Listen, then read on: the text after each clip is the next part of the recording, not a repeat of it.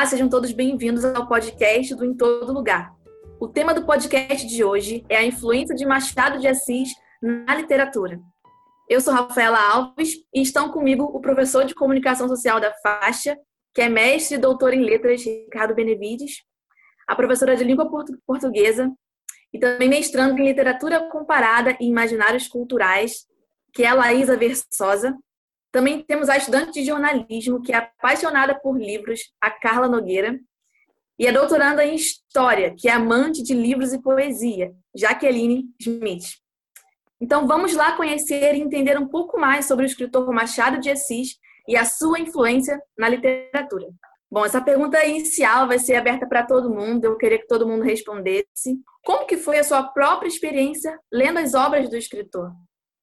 É, Laísa, poderia começar, por favor? Como que foi para você lendo as obras de Machado de Assis? Bom, é, queria cumprimentar a todos que estão aqui comigo. É um grande prazer é, estar aqui no podcast de vocês. E minha experiência com Machado de Assis começou muito cedo, é, muito cedo entre aspas, né? Mas alguns diriam que é cedo. Eu tinha um professor de português na escola e na época eu estava no sexto ano que hoje é o sétimo ano, né? Então, a antiga sexta série, na verdade. E eu lembro de ele me falar de um escritor que tinha escrito um livro em que, em que não, não sabia ao final se tinha acontecido ou não uma traição. E que o escritor era tão genial que o livro ficou com esse mistério até o final, né? E e ele falava da Capitu, falava do Bentinho, e eu fiquei muito intrigada com aquilo. E um dia, numa feira de livros, assim, infanto-juvenis, eu vi num, num, num, num balde não, mas assim, num, num balcão mesmo, muito jogados, vários livros e edições baratas do Machado de Assis. E eu não lembrava do nome desse livro, Dom Casmurro. Eu lembrava que era um nome difícil, mas assim, nos meus 11, 12 anos eu não lembrava exatamente qual era. E aí eu comprei por quatro reais uma edição muito barata e muito é, bem assim vagabunda mesmo da de Memórias Póstumas de Brás Cubas. E eu li Memórias Póstumas de Brás Cubas com 12 anos, ri muito, me encantei por aquilo ali, só que eu estava procurando a traição que nunca, né, não estava rolando. E até que o momento, até o momento em que eu descobri que não tinha, é, porque não era o livro certo, e aí eu fui lendo vários outros livros do Machado de Assis, até chegar no ensino médio, quando eu estava muito em dúvida do que fazer, e foi o centenário de Machado de Assis, em 2009, e eu participei de um concurso na minha escola, um concurso de todas as séries, e esse concurso era sobre Machado de Assis, era sobre o Instituto de Nacionalidade, que é um dos ensaios dele. E aí eu prometi a mim mesma que se eu ganhasse o concurso sobre Machado de Assis, isso era um sinal para eu seguir a carreira de letras. E aí eu ganhei o concurso e estou aqui hoje. Como foi para você a, a, sua experiência com as obras do escritor? Olá a todos e todas também.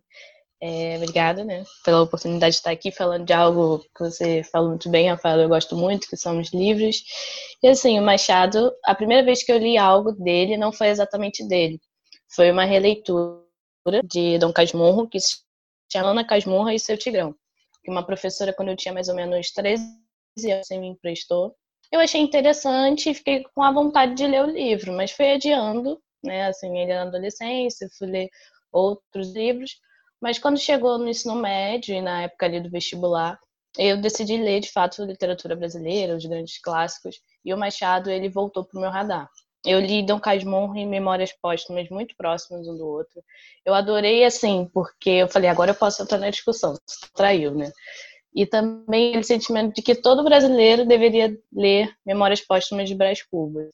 Não que quem sou eu para tentar impor algo a alguém, né? Mas eu acho que é um livro tão interessante, assim, como, como a Laísa falou antes, a gente ri tanto com o livro, que eu acho que seria muito interessante todo mundo conhecer. E, para além disso, quando eu tinha 15 anos também, ali ainda nessa época do vestibular, minha irmã me presenteou com um livro, com a coletânea de 50 contos do Machado. E assim eu tive mais contato com o autor e fui lendo aos poucos e me apaixonando por ele, resumidamente, foi assim. E você, Benevides, como é que foi para você essa experiência? Bem, a minha, a minha relação com esse, esse maravilhoso escritor, talvez o maior da literatura brasileira e talvez até da latino-americana. É, não começou bem, não, porque, a exemplo que aconteceu com a Larissa, eu, eu, eu fui ler o Dom Casmurro muito cedo. Minha família é uma família de leitores, né, de gente que sempre leu muito. Meus tios vinham de São Paulo todo ano para passar Natal e eu ganhava de presente sempre uma, uma quantidade de livros. E meus pais liam, eu lia, enfim, tinha já uma experiência como leitor muito, muito boa, mas é, o livro veio, aquele livro veio com as credenciais do livro máximo da literatura brasileira, né? E, e eu fui ler com 13 para 14 anos e não gostei nada do, do Casmurro. Mas eu morria de vergonha de dizer isso, né? Porque onde eu ia nos meios literários, família, enfim, no meio literário depois, é, eu, eu efetivamente tinha muita dificuldade de dizer que não tinha gostado. Só que é claro que é, muita coisa aconteceu até chegar à idade adulta. Então eu fui ler livros de terror, fui ler os contos do Machado, que eu me apaixonei por eles, enfim. E foi, eu acho que na graduação, é, na Faculdade de Comunicação lá na UERJ, que eu tive uma professora que pediu, né, que pautou a leitura do, do Dom Casmurro de novo. E aí eu cheio de ressalvas, e aí acho que comecei a ler ele às sete da noite, assim, uma sexta-feira, e, e às sete da manhã do dia seguinte eu ainda estava agarrado no livro, achando o máximo. Quer dizer, eu, eu gosto de contar sempre essa história porque é, não foi paixão à primeira vista, mas é, às vezes é isso, né? Às vezes é, é o momento certo para você ler o livro. Cada leitor tem uma história e essa história ela vai se compondo a partir das outras leitoras, das outras leituras que você vai fazendo. Então, talvez para eu perceber a graça e a, a, magia daquele livro, eu, eu devesse ler muitas outras coisas antes, né? E foi o que aconteceu. Quando eu reli, eu achei ele realmente uma coisa maravilhosa. Praticamente tudo que eu li do Machado é, é de atordoar, de tão bom. Né? Por isso que ele é tão reconhecido mundialmente é, a gente tem verdadeiramente uma joia da cultura brasileira. A chance de, de ter esse, esse Machado de Assis entre nós. E você, Jaqueline, conta pra gente como que foi a sua experiência lendo as obras do escritor. Bom, uh, eu agradeço o convite de vocês. Uh, é muito bom ouvir e aprender sobre Machado de Assis e compartilhar um pouco da minha experiência como leitora. Uh, eu comecei a ler Machado de Assis na escola também, por influência da minha professora de português, na oitava série, quando ela solicitou que a turma lesse uh, Dom Casmurro. E aí teria que fazer uma resenha no final, fazer um trabalho uh, escrito sobre a obra. E eu lembro que eu li e tive, tive dificuldade para ler Dom Casmurro e no final, lembro que tive que apurar um pouco a leitura para passar o livro para o colega. E foi uma experiência bem interessante. Eu fiquei com aquela do Dentinho, da Capitu. Depois eu li A Mão e a Luva, eu acho, no mesmo ano, e achei uma leitura bem mais tranquila. E eu acho que durante o ensino médio, eu li alguns contos dele também. E tentei ler Memórias Póstumas de Brás Cubas, mas falhei. Não consegui prosseguir na leitura, acho que não era o momento. Como o professor estava uh, falando anteriormente, às vezes ainda não é a hora, não era a hora de eu ler uh, Memórias Póstumas. Uh, aí, um tempo depois, eu fui fazer história e tal, uh, e depois fiz mestrado, doutorado. No doutorado, eu comecei a ler Isaú Jacó, eu estudo século XIX, aí eu pensei, a ler Isaú Jacó, aquela questão romance histórico, passagem do Império para a República, e aí gostei muito de Isaú Jacó. Acho que o Alienista eu li na mesma época, e depois eu li, pensei, agora eu vou me arriscar a ler Memórias Póstumas de Brás Cubas. Aí eu consegui ler Memórias Póstumas em poucos dias, inclusive preciso reler. Eu li, devorei Memórias Póstumas e pensei, poxa, realmente tem hora, tem hora para entender Machado de Assis, para ler e conseguir aproveitar. E pensei, poxa, esse cara é, era mesmo genial. E de lá para cá eu tenho lido algumas crônicas dele publicadas nos jornais, inclusive alguns dias atrás eu li um texto que ele publicou quando morreu um personagem que eu pesquiso, que é o Zacarias de Borges Vasconcelos, E é um pouco disso. Uh, o Velho Senado também, que é uma crônica bem conhecida, eu li não faz tanto tempo. E é um escritor que eu admiro muito. Acho que é isso.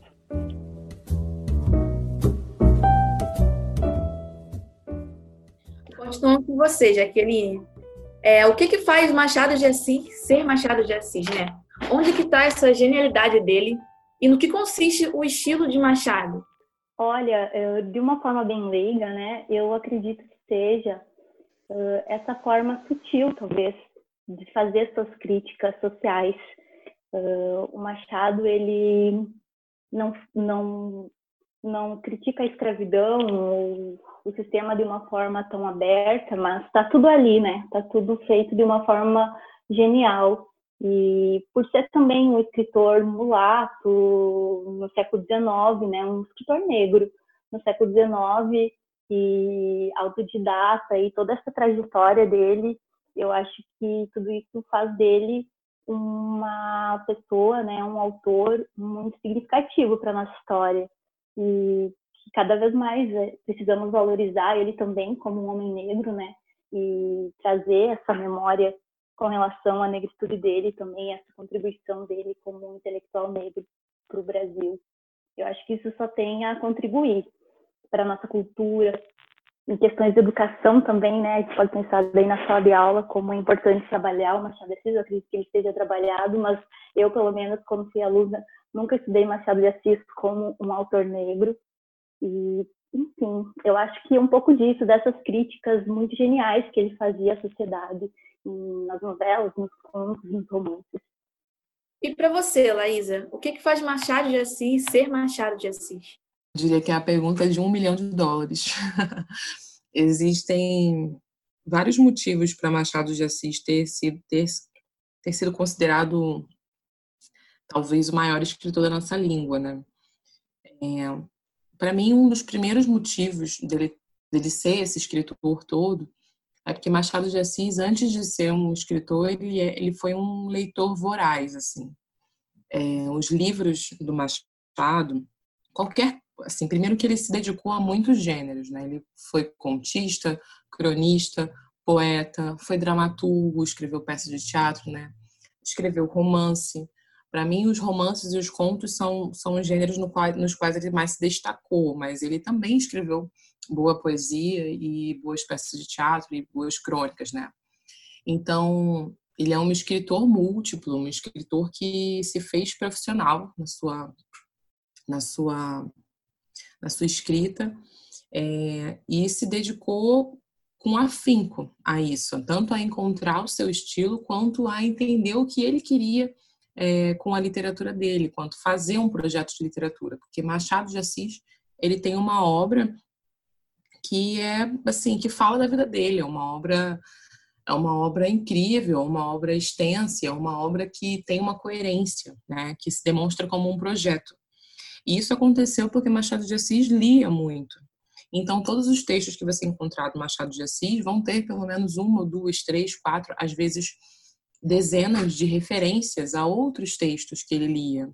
Ele era um autodidata, né? um, um homem negro no século XIX, como já foi dito aqui, que estava que foi apadrinhado né, na imprensa é, e que mas que passava fome e que aprendeu outras línguas sozinha, que vivia nos cantos da é, dizem essa história, essa história, né, que ele vivia nos cantos da tipografia nacional, que foi um dos primeiros empregos que ele que ele teve, vivia nos cantos lendo, meio falando baixo, quase passando mal de tanta fome. Então ele ele tem uma história de vida muito difícil, mas ele era um, um, leitor sensacional, né? E toda essa leitura dele fez dele um, um homem com, com grandes ambições literárias. Ele não se contentou com pouco. Tanto que a cada livro, eu até na minha monografia fui contra essa tese, né, de que Machado de Assis tem uma obra evolutiva que começa muito imatura e vai ficando cada vez melhor. Eu, na minha monografia, depois de alguns anos estudando os contos dele e os romances, eu entendi que não era bem assim. Eu entendi que ele tinha um projeto desde o primeiro livro dele, desde o primeiro romance dele, que foi Ressurreição, que quem lê vai se aproximar, vai entender uma comparação com Dom Casmurro ali. É, mas ele, por ele ter se dedicado tanto, ele, ele conseguiu, em vida ainda, é, descobrir seu próprio estilo e conseguir apostar no próprio estilo. Um estilo que inicialmente poderia não ser muito bem recebido, porque os leitores, né, onde é que um, um escritor de conto se sobressairia no século XIX? Nos folhetins, né, para as, para as moças, para as mulheres de família. É, e como é que você escreve um livro sobre adultério, por exemplo, da maneira como ele escreve Memórias Póstumas para esse público leitor? Né, que era um público também mediado pelos homens de família. Como é que a gente ia fazer isso? E ele, ele conquistou o seu espaço para poder fazer esse tipo de crítica e para escrever o que ele queria. Então, o Machado de Assis era um homem, um homem que é muito ambicioso, com um projeto de vida muito estabelecido e ele lutou para chegar nesse lugar. Então, esse lugar não foi dado a ele de graça, pelo contrário, foi um lugar conquistado e na via da exceção, porque ele de fato é uma exceção né, na história de muitos homens negros tanto do século XIX quanto do século XXI. Para você, Benevides? Olha, são muitas razões, várias já foram enumeradas pela Jaque e pela Laís, né? E acho que também há uma coisa que a gente não pode esquecer nunca ao falar do Machado, não só a pluralidade né, da obra, o quanto ela é em termos de gênero e, e abordagem mesmo, é, rica, né?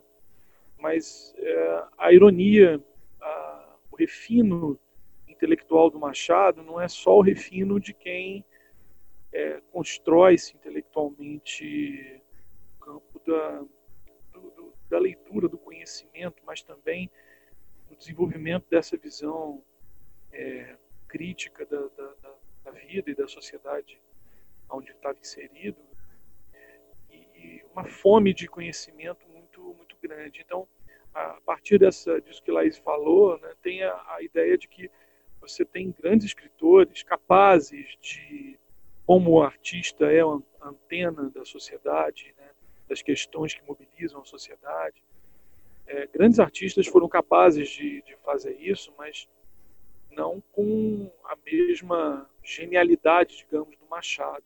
E para você, Carla, o que, é que faz Machado de Assis ser Machado de Assis? Que genialidade é essa? E no, o que é o estilo machadiano? É, como bem falou o professor Aristis, para mim também o, o, Machado ele se resume talvez em ironia, né? Mas não só isso. A ironia é a primeira coisa que a gente sente, que chama a atenção, mas o Machado, acima de tudo, ele apresenta uma característica muito audaciosa para quem está lendo ele. É assim, essa audácia eu senti muito, sempre, todas as vezes que eu li, principalmente na adolescência, dele falar da aristocracia para essa própria elite, né? E fazer piadas sobre isso e as pessoas elas rirem e por fim essa crítica, né? Mas essa ele tem essa sutileza em falar, em criticar. Ele não, ele não berra, ele não que isso seja um problema, mas não é uma característica dele, né? Ele chega e faz com que a pessoa reconheça, conheça naquele personagem, né? Que a pessoa ela, ela parece assim, nossa, isso poderia estar acontecendo aqui do, na minha rua, nos contos, né? Ou então um romance fala, nossa, esse personagem parece tanto com aquela pessoa que eu conheço. Bom, agora vamos falar um pouco mais sobre a leitura de Machado para os jovens brasileiros, né? Para os adolescentes, é, para essa geração mais nova. E eu queria agora que a Jaque me respondesse essa pergunta, né? A gente sabe que muitos jovens brasileiros tiveram como literatura obrigatória é, na, no tempo de colégio, né? Alguns livros clássicos, inclusive os de Machado de Assis, né? Porém, uma parte deles não se agrada muito com esse tipo de leitura, né? Por que isso acontece? É, já que você acha necessário um certo grau de amadurecimento para essa leitura? Olha, uh, eu acho que sim. Eu acho que é necessário um certo grau de amadurecimento, não só para ler Machado, mas para tantas outras leituras. E, e a questão da leitura por si, ela já é problemática nas escolas no Brasil. Eu eu dei aulas no ensino básico na rede estadual do Rio Grande do Sul por sete anos, faz um ano que eu estou fora da sala de aula. E assim como muitos alunos devoravam livros, muitos tinham uma dificuldade imensa, não conseguiam se interessar. E tirando tantos outros problemas que tem com relação às bibliotecas, com relação a atendentes de bibliotecas, com relação, enfim. E eu percebo assim em muitos leitores também de adultos que tiveram muita dificuldade, que têm ainda muita dificuldade com esses, essas leituras clássicas uh, da, da literatura brasileira, não só Machado, mas Lima Barreto, José de Alencar, sei, sei lá, esses escritores. E justamente isso vem da questão da questão da escola, de tentativas de ler ou daquela obrigação que se tem de ler durante essa fase escolar. Então, eu, eu percebo assim, eu, com relação ao Machado, né, tem, as, tem uma fase dele que tem uma, é que é um, se torna um pouco mais acessível e alguns livros são mais complexos e outras questões também que envolvem essa literatura do século XIX, principalmente é também a linguagem, uh, o português em si, que ele também pode dificultar a leitura da parte dos adolescentes. E, mas eu percebo assim que talvez uh, seja também um, uma necessidade que às vezes tem como professora, eu não sou professora de literatura, né?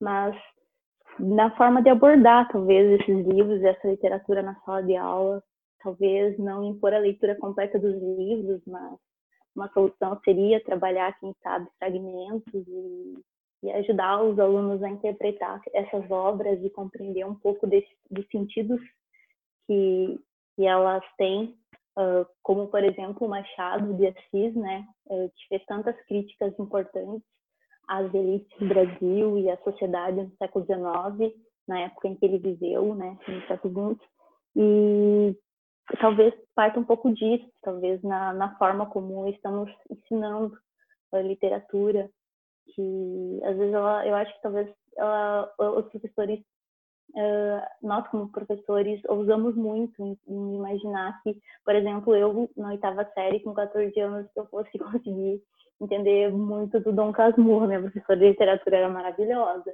Ela foi muito, muito corajosa em querer que nós lêssemos Dom Casmurro e pensássemos se capítulo traiu ou não mentiu e concluísse alguma coisa. E, e, do nada, assim, nós lemos e, e escrevemos sobre isso. E, enfim, eu acho que é uma questão bem complicada. Tem, acho que, como professores, e precisamos pensar em estratégias para não só dizer para os alunos e para os adolescentes leiam, mas ensinar eles a ler, ensinar eles a estudar essas obras. E para você, Benevides? Então, é, sempre me parece uma coisa desafiadora, mas eu acho que a gente precisa ver também com, em perspectiva essa, esse problema. É, claro que o, acesso à literatura do Machado hoje, e não só do Machado, como disse a, a Jaque, de modo geral, as leituras, né, a formação desse leitor, não, não passa por nada diferente do que já foi a formação de outros leitores em outros tempos o que sempre me, me, me, bate assim quando vem essa questão do adolescente de hoje, quando diz assim, ah, mas ele tem outras tentações, ele tem outros, outros interesses, o mundo é mais diverso de opções a literatura ela não, ela acaba não, não, não tendo como competir, né? Bom, os interesses sempre existiram de maneira diversa, claro que eles eram de outra natureza, mas o ponto para mim continua sendo o, o da dessa, dessa busca de um encantamento que só é possível se você constrói uma bagagem, né? uma história de, de leitura. E, e para mim tudo tem a ver com a formação educacional das pessoas, com a maneira como na escola mesmo, é, já que estava falando disso também, mas a coisa de, de, você ter não só o professor, mas às vezes a família se dedicando a isso. É, a pessoa diz, mas meu filho não gosta de ler, ele nunca vai gostar de ler o Machado. Eu digo, a primeira pergunta é: você gosta de ler? Você faz a pergunta os pais. Né? É, eu sou escritor de literatura, para crianças e jovens também. Há muitos anos frequento feiras de livros de escolas, enfim. E aí eu encontro lá os professores numa batalha muito árdua e os pais querendo fórmulas mágicas. Né? É, como é que meu filho vai gostar de ler e tal? Meu filho nunca vai ler o Machado de Assis. Aí eu pergunto: você gosta? Você lê? Quantas vezes você leva a livrarias e deixa ele escolher? Uh, o que, que você sabe faz? É, você leva ele a bibliotecas? Às vezes as escolas cumprem esse papel e de uma maneira, sabe, muito heróica. Né? Os professores, de maneira heróica, conseguem fazer isso. Agora, há também o outro lado, né? o lado do, dos professores que fazem essa condução mal feita, fazem na, na obrigação, né? obrigar o, o aluno a ler um texto que, não, que ele não está preparado ainda, que ele não tem essa bagagem. A questão continua sendo a, da, a dessa dedicação. Agora, claro, você só consegue fazer isso se você tem uma visão ampliada do que é a formação de leitor no, no país, né? de leitores no país. E para mim não é uma coisa muito particularizada, não. É uma coisa que tem que envolver é, poder público, professores, famílias. É, é, desafiador, mas esse é o caminho. E é, e é, com esse caminho que o indivíduo vai chegar ao, ao momento de ler o Machado e, e, ver a maravilha que há ali. Né? Como uma, uma pedra preciosa que está lá precisando lapidar em volta. Né? E se, se, você não vai lapidando em volta, você não chega a ver o brilho dela lá dentro. É, e, e, é o que essa obra representa. Mas é, o caminho é árduo, né? não, é, não é um caminho simples. Acho que o aluno, eu estava vendo, né, relendo aqui os textos do Machado, esses últimos dias, e aí de repente ele encontra lá um conto que é o Ideias de Canário, sabe? Tem filosofia, tem, tem humor, tem, é, é, é rápido, é repleto de situações inusitadas e ele remete a um monte de coisas que esse, esse menino, que essa menina, né, que esse adolescente de alguma forma pensa, mas ele não consegue conectar se ele não tiver uma bagagem anterior. Então me parece que é, um, é um, uma trajetória que a gente precisa, na qual a gente precisa investir muito ainda. Agora eu quero fazer mais uma pergunta direcionada para a Laísa. É, o Machado de Assis foi um escritor negro, mas muitos não tinham esse conhecimento por conta das fotos, pois elas sempre eram em preto e branco, e também da, da falta de afirmação da sua cor. No ano passado, a Faculdade de dos Palmares criou a campanha Machado de Assis na Real, que trouxe cor a uma fotografia em preto e branco do escritor. E aí, Laísa, por que, que de fato, o fato de que ele era negro foi, de certa forma, omitido ou deixou de ser enfatizado por tanto tempo? É, bom, primeiramente a gente precisa lembrar que Machado de Assis ele nasceu num período escravocrata, né? um período em que as pessoas negras eram escravizadas no Brasil.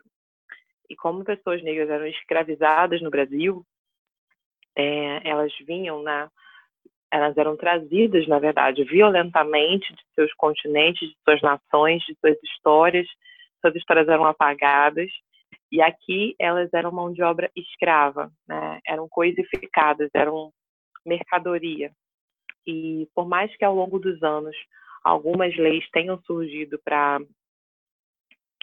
como posso dizer, para aplacar mesmo o comércio de escravos e, e tudo isso que girava em torno desse mercado, é, se sabe que até hoje o Brasil sofre as consequências desse período né, de tantos anos de escravidão, de tantos séculos de escravidão.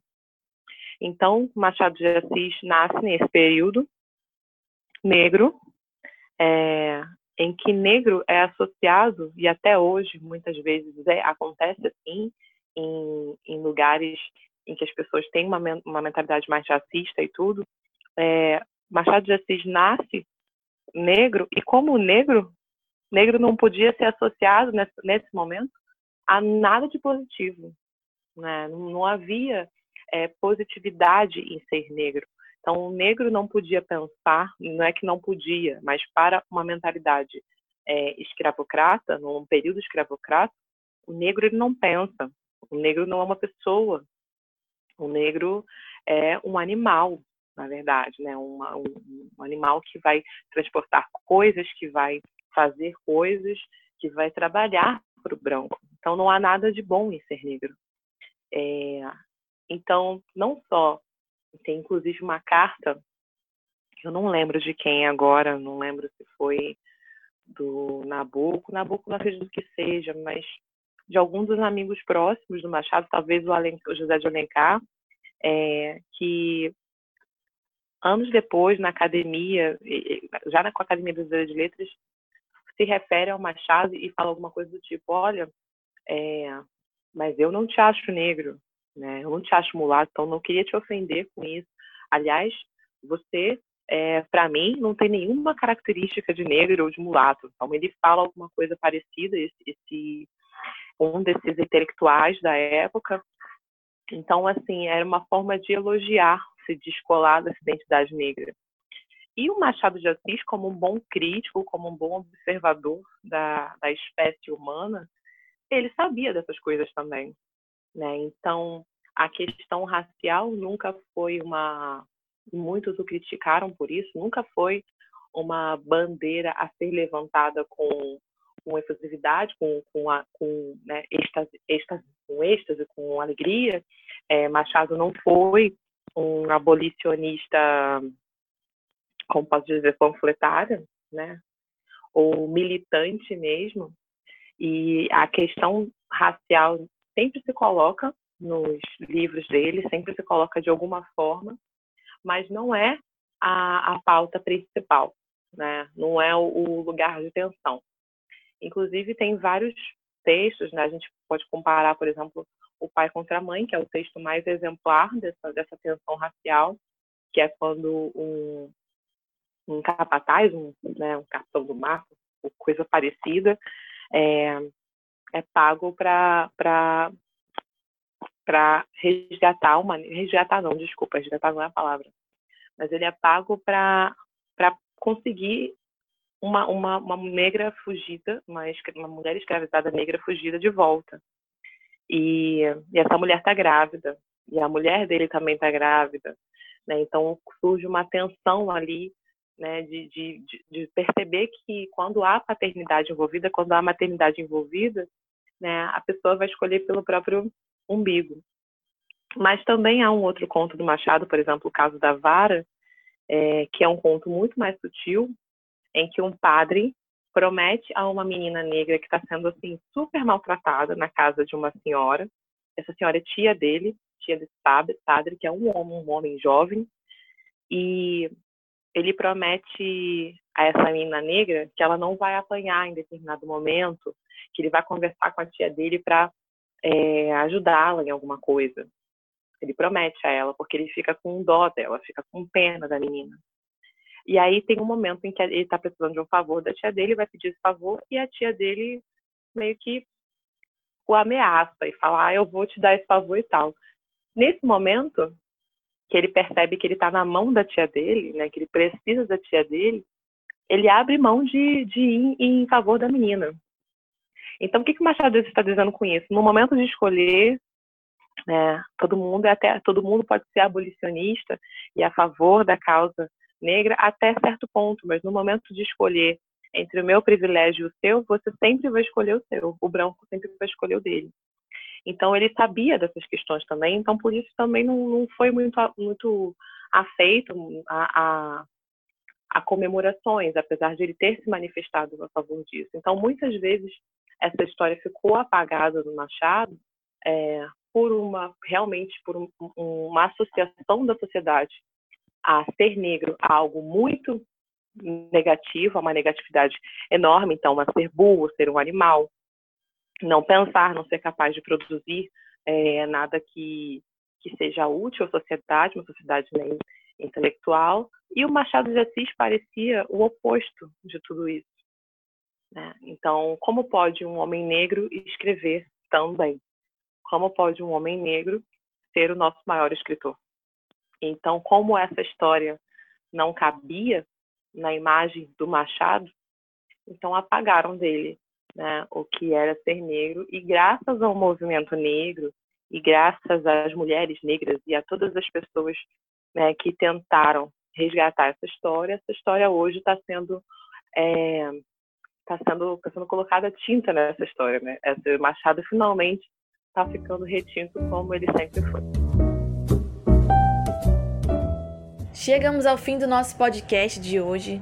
Aos professores e às fãs de Machado, muito obrigada. Obrigada por terem participado, por terem compartilhado suas experiências e conhecimentos também. E a vocês que ouviram até aqui, muito obrigada e eu espero vocês no próximo podcast do Em Todo Lugar.